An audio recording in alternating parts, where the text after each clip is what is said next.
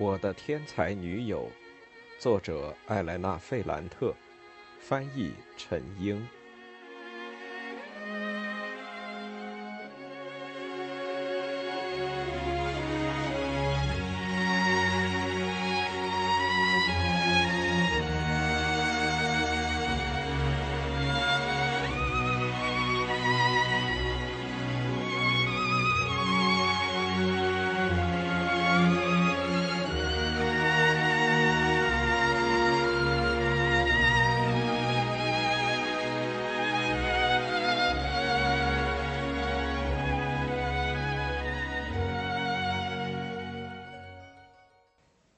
七，在我上中学的那几年，我们眼睁睁的看着很多事情发生了变化，但我们一天天身处其中，并不觉得是真正的变化。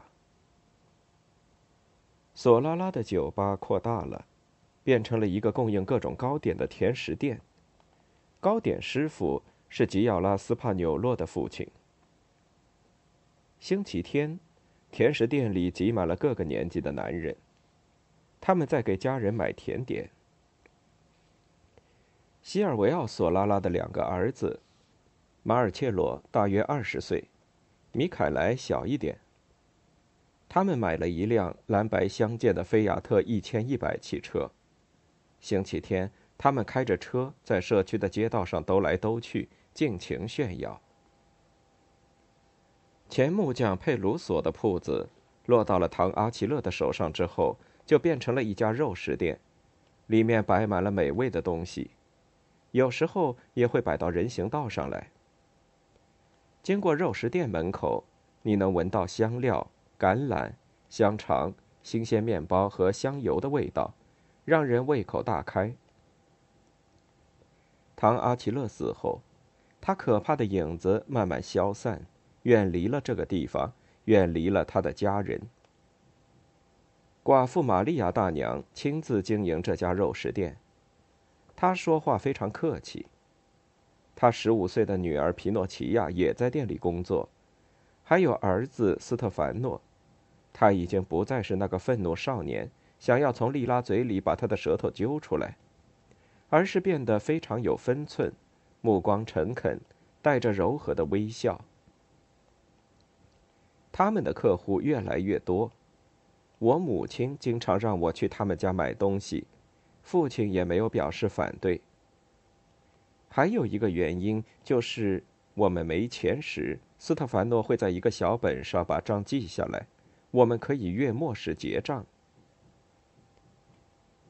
那个在街上和丈夫一起卖蔬菜水果的女人阿孙塔，她的腰出了毛病，不得不在家待着。几个月后，一场肺炎几乎要了她丈夫的命。但无论如何，这两个不幸的人还有一个依靠。现在，无论冬夏，无论刮风下雨还是晴天，每天早上，他们的儿子恩佐都会驾着马拉车到城区卖菜。这时候的恩佐和当时向我们丢石头的恩佐完全不像一个人。他已经长成了个壮实的小伙子，看起来强壮健康，金色的头发有些蜷曲，蓝色的眼睛。他声音很粗，在吆喝叫卖。他的货通常都很好，他自豪地吆喝着。他动作沉稳，服务也很周到，让人觉得诚信可靠。他很熟练地称量东西。我很喜欢他在秤杆上找准星时的敏捷，喜欢听油马在铁杆上滑动的声音。他会很麻利的把土豆或是水果用纸包好，放在斯帕牛洛太太、梅丽娜或是我的母亲的篮子里。整个城区都生机勃勃。缝纫用品店忽然间就冒了出来。卡梅拉开始在那里做售货员。一个年轻的裁缝把店铺扩大了，店主野心勃勃，要把铺子变成给阔人做衣服的裁缝店。梅丽娜的儿子安东尼奥在汽车修理厂工作，多亏了先前的老板格莱西奥先生的儿子，能干的他要把汽车修理厂变成一个小型机动脚踏车工厂。总之，到处都是一副百业待兴的样子，就好像卯足了劲儿要改变原来的模样，要把之前的积怨、紧张和丑陋全部化解，要呈现出一副新面孔。我和丽拉在小公园里学习拉丁语的时候，我们周围的空间、小喷泉、灌木丛、街道旁边的小空地都发生了变化，空气中散发着沥青的味道。蒸汽压路机扑哧扑哧从散着热气的柏油马路上缓缓开过。那些光着背或是穿着背心的工人，在铺设城区里大大小小的路，城区的颜色也发生了变化。卡梅拉的哥哥帕斯卡莱被叫去砍伐铁路后面的树木。他们伐木时，人们好几天都听到树木倒地的声音，那些树木滚动着。散发出一种新鲜木材和青草的气息，树枝划过天空，倒在地上，发出一阵悉悉嗦嗦的声音，就像是一声叹息。帕斯卡莱和其他人用锯子锯，用斧头砍，把树根挖出来，树根带出了泥土的味道。那片树林逐渐消失，慢慢出现了一片发黄的平地。帕斯卡莱幸运地找到了这份工作，因为不久之前有一个朋友告诉他，有人来到索拉拉的酒吧里，要找一些小伙子在晚上把那不勒斯市中心广场的树砍掉。尽管他不喜欢西尔维奥·索拉拉还有他的那几个儿子，因为他父亲就是在那酒吧里被毁掉的，但他要养家糊口，所以就去了。他回来的时候是黎明，精疲力竭，鼻孔里全是新鲜木头、被揉碎的树叶和大海的味道。事情就是这样，有第一次就会有第二次。他后来又被叫去做类似的工作，现在他在铁路后面的工地上干活。有时候我们可以看到他在新建筑前的脚手架上干活。那些楼房在一层层增高。有时候，我们看到他头上戴着一顶用报纸折成的帽子。午饭时，会在太阳底下吃着一块夹着香肠和煎蛋的面包。我们学拉丁语时，我看着帕斯卡莱走神，莉拉会很愤怒。让我惊异的是，我很快发现他已经懂得很多拉丁语知识。比如，他知道所有的词尾变化，也会很多动词变革。我很小心地问他为什么会懂拉丁语，他做出一副不想浪费时间解释的表情，有些不悦地说：“在我上初一时，他从流动图书馆，也就是费拉罗老师管理的那个图书馆，借了一本拉丁语语法书来看，因为他觉得很好奇，就学了一下。”那个图书馆对他来说是一个很好的资源。我们聊着聊着，他向我展示了他所有的借书证，一共有四张，一张是他的，一张是李诺名下的，还有两张是他父母名下的。每张借书证可以借一本书，他有四张就可以借四本。他一个星期看完四本。第二个星期天还回去之后，又借四本。我从来没问他都看了什么书，正在看什么书，因为我们没有时间，我们要学习拉丁语。他会考我，如果我答不上来，他就会发火。有一次，他狠狠地打了一下我的手臂，他的手很瘦很长，他没有说对不起。他说：“假如我再答错，他就会打得更狠。”他着迷于拉丁语词汇，那本词典很厚，有很多页，也很重，在他之前从来都没见过。他在上面不停的查词，不仅仅是练习里出现的词汇，他脑子里想起什么就查什么。他还会给我留作业。用他从奥利维耶罗老师那里学到的语气。他让我每天翻译三十个句子，二十句从拉丁语翻译到意大利语，另外十句从意大利语翻译到拉丁语。他也会做翻译，但比我快得多。夏天结束了，临近考试时，他看着我在词典里查找生词的样子，满脸疑惑。我按照句子中出现的生词顺序查词典，查完生词之后，抓住主要意思，我才能很吃力的明白句子的意思。他很谨慎的问我：“是拉丁语老师让你这么做的吗？”老师从来什么也不说，他只是给我们布置作业，并没有告诉我们应该怎么做，这是我自己摸索出来的方式。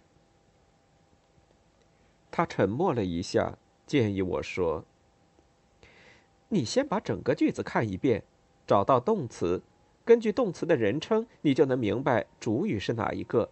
找到主语之后，你再开始找宾语。假如是及物动词，你要找到宾语；如果是不及物动词，那你就找其他的补语。你试试。”我试了一下，好像忽然间翻译变得非常容易。九月参加考试的时候，我的笔试基本没有出现一个错误，口试时我也能回答所有的问题。谁给你补的课？老师皱着眉头问我。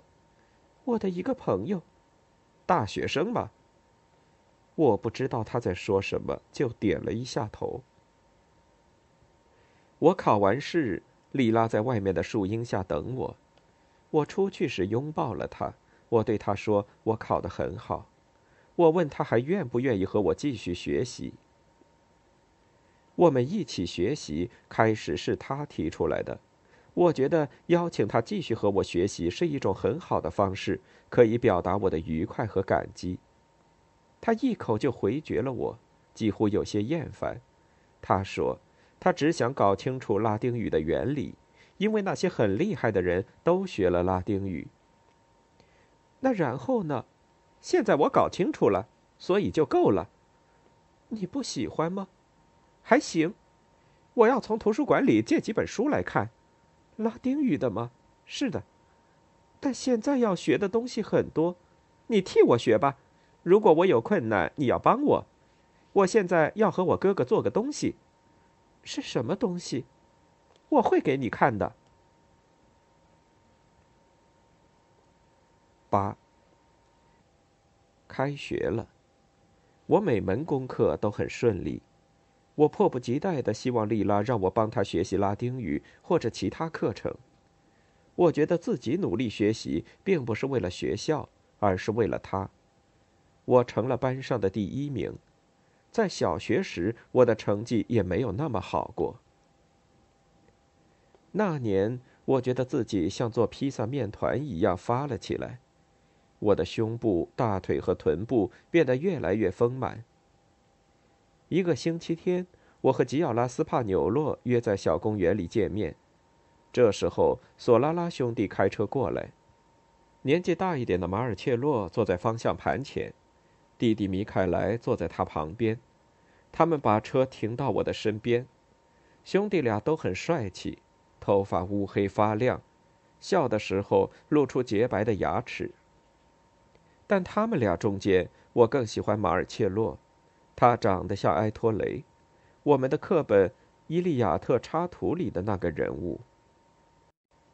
他们一直跟着我，我走在人行道上，他们在路上，坐在那辆菲亚特一千一百车里。你坐过车没有？没有。上来，我们带你兜一圈。我爸爸不会同意的。我们不会告诉他。你什么时候才有机会坐上这么阔气的汽车呢？永远不会，我想。但是我一直在说不，并加快脚步走向小公园。这时候，他们的汽车加速开走了，一眨眼功夫就消失在正在修建的房子后面。我拒绝了他们，因为假如我父亲知道我上了他们的汽车，尽管他是一个温和的好人，也非常爱我，那他也一定会打死我的。我的两个弟弟佩佩和詹妮，尽管年龄很小，也会感觉到有义务在长大后杀死索拉拉兄弟。没有明文规定，但大家都知道事情就是这样，包括索拉拉兄弟也知道。说实在的，他们一直都表现得很客气，只是邀请我上车。后来在艾达面前，他们表现的就没那么客气了。艾达是疯寡妇，也就是在萨拉托雷搬家时丢人现眼的那个寡妇梅丽娜·卡普乔的大女儿。艾达当时十四岁，星期天她背着母亲抹上口红，她的腿很长很直，胸比我还大，看起来很成熟很漂亮。索拉拉兄弟会对他说一些不堪入耳的话。米凯莱用手抓住他的一条胳膊，打开车门，把他拉了进去。一个小时之后，他们会把艾达送回原处。他好像有些恼火，但又在笑。有人看到索拉拉兄弟把艾达强行拉到车上，就把这事告诉了他哥哥安东尼奥。他在格莱西奥的修理厂做技工。安东尼奥干活很努力，很守纪律，也很羞怯。很明显，父亲的早逝和母亲的疯狂让他很受伤。他没对自己的亲戚和朋友说，就一个人去索拉拉的酒吧门口等马尔切洛和米凯莱。兄弟俩一出现，他一句话也没说，上来就动了手。前面几分钟他占了上风，但后来索拉拉兄弟的父亲。还有一个酒吧服务员出来了，他们四个人联手打得安东尼奥浑身是血。这时候，经过的人还有酒吧里的顾客，没有任何人介入帮他一把。关于这事，我们这些女生都分成两派：吉奥拉斯帕纽洛和卡梅拉佩鲁索支持索拉拉兄弟俩，因为他们很帅，而且有汽车。我有些犹豫。当着这两个朋友的面，我倾向于索拉拉，表现出很欣赏他们的样子。他们的确很帅，对于我们来说很难抵挡。我们想象自己坐在汽车里，坐在他们其中一个身边的样子。但我觉得他们俩在艾达面前的表现实在是太糟了。安东尼奥虽然不是很帅。不像索拉拉兄弟一样肌肉发达，每天去健身房，但是他有勇气挑战他们。莉拉毫不犹豫地表达了他的观点，他和我想法一样，因此当着莉拉的面，我也说出了自己真实的想法。有一次，我们讨论的很激烈，也许因为他不像我们发育的那么好。他不知道受索拉拉兄弟关注的那种乐趣和恐惧，他比平时更加苍白。他说：“假如发生在艾达身上的事发生在他身上，那他不会麻烦他哥哥和父亲，他会亲自解决那兄弟俩。”马尔切洛和米凯莱看都不会看你一眼，吉奥拉斯帕纽洛说：“我们以为莉拉会生气，但他很严肃地说。”那最好了。他还是像之前那么单薄，但很紧致。我惊异的看着他的双手，在短时间内，他的双手就会像他哥哥李诺还有他父亲的手那样，手指会长出厚厚的发黄的老茧。尽管没人逼他，在铺子里干活也不是他的分内事，他也开始干一些活，穿针引线，拆线。粘胶、缝边。他现在操作费尔南多的那些工具，几乎和他哥哥一样熟练。这就是为什么那一年他不再问我拉丁语的事。后来有一次，他跟我说了他的想法，但和书本一点关系都没有。他想说服他父亲做新款的鞋子，但费尔南多连谈都不愿意谈。父亲对他说：“做手工鞋是没有前途的。现在有很多机器，那些机器很贵，需要很多钱。但钱不是在银行，就是在放高利贷的人手里。塞卢罗家里没有这些钱。”他还是坚持己见，跟父亲说了很多好话。爸爸，没人像你做鞋子做的那么好。他回答说：“尽管这是事实，但现在的鞋子都是工厂加工、批量生产，成本很低。”他之前在工厂里待过，知道那些流向市场的鞋子有多糟，但没办法，人们要穿新鞋，已经不会去买附近鞋匠那里的鞋了，而是去雷蒂费洛区的商店买。尽管你规规矩矩的做好鞋子，也会卖不出去，白费力气，还要赔上钱。莉拉没有像往常一样被父亲说服。他把李诺拉到自己一边。开始，他哥哥是站在父亲那一边的，因为他很烦莉拉，他才是做鞋子的行家。现在莉拉不谈读书的事了，却开始对干活的事指手画脚。但后来，他逐渐被妹妹关于制鞋的诱人前景说服，开始和费尔南多争吵，频繁顶嘴，说的都是莉拉的那些话。我们至少要尝试一下。不行，你看到索拉拉家的汽车吗？你看到卡拉奇他们家的肉食店生意有多火了吗？我看到了，那个开裁缝用品店的女老板想开一家成衣店，但她后来放弃了。我还看到格莱西奥的修理厂，因为他那个蠢儿子的缘故，卖的步子比腿还长。但是索拉拉他们家的店铺越来越大，做你自己的事，别管人家索拉拉。在铁路旁边要建一个新小区呢，关我们屁事。爸爸，那些人赚到了钱，他们要花钱。人们花钱买吃的东西，因为每天都得吃饭。鞋子首先不能吃，其次呢，如果鞋子坏了，让人修一修，还可以穿上二十年。就眼下看来，我们的工作就是修鞋子，我们不干别的。我很喜欢李诺，因为他一直对我都很客气。但有时候他也能鼓起勇气，非常坚定，让他父亲也有些害怕。在任何时候、任何地方，他都在支持妹妹。我很嫉妒莉拉有这么一个哥哥，这样坚定的支持他。有时候，我想我和他之间的差别是因为我只有弟弟，因此没有人鼓励我，反对我母亲，让我能独立思考。而莉拉可以依赖李诺，无论在谁面前，他都可以保护自己的妹妹。无论她怎么想，哥哥都会支持她。话是这么说，但我觉得费尔南多说的也有道理。我比较同意他的观点。我和莉拉谈论这事时，发现他也这么想。有一次，他让我看了一幅图。那是他和哥哥一起画的鞋子图纸，男鞋、女鞋都有。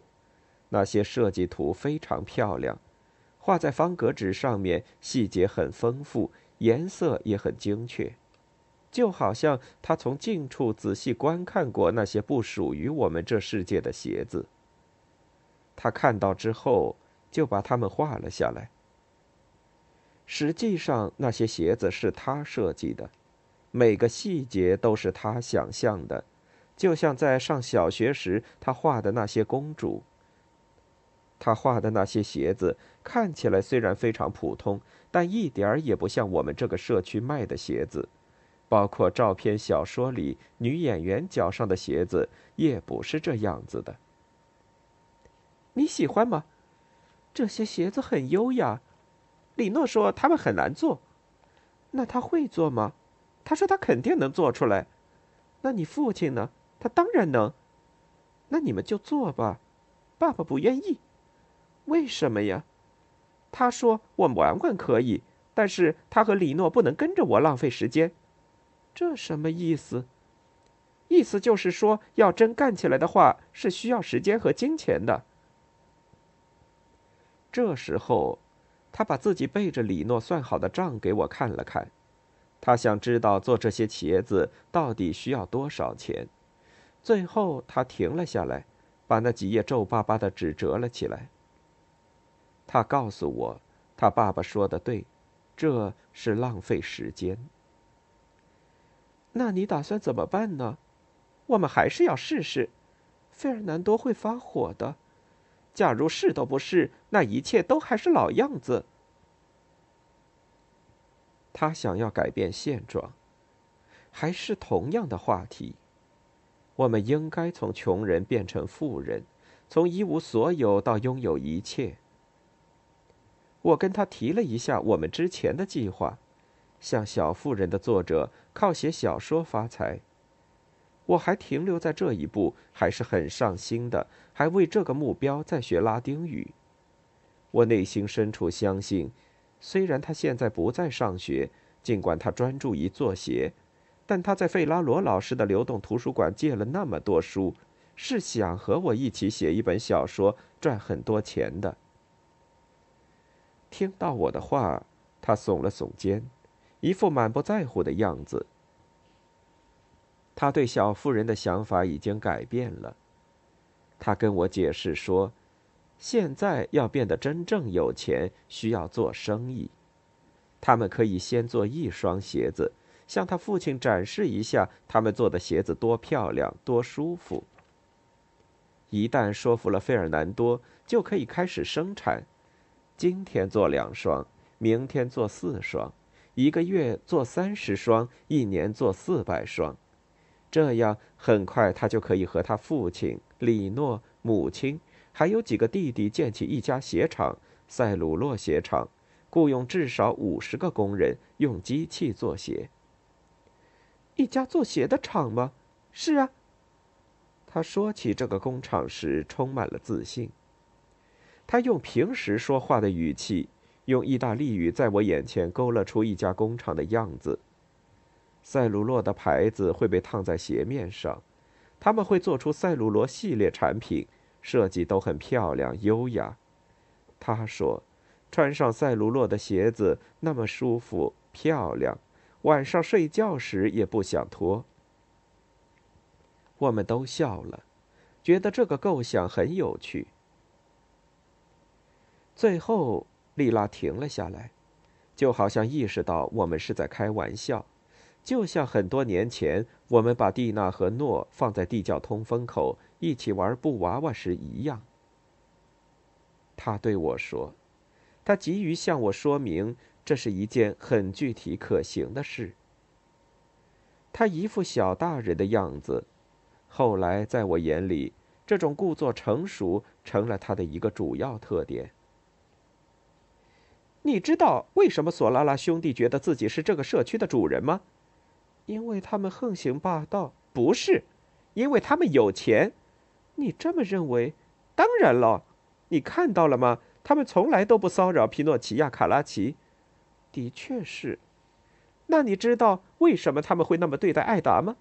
不知道，因为他没父亲，他在帮梅丽娜打扫楼道和楼梯，他哥哥安东尼奥也没什么用，所以我们要自己赚钱，要比索拉拉赚的还要多。要让那兄弟俩远离我们，就要让他们知道我们的厉害。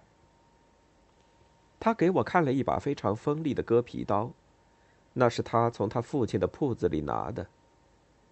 他们不会碰我，因为我很丑，我还没来月经。但他们会骚扰你。如果发生这样的事，你就告诉我。”他对我说。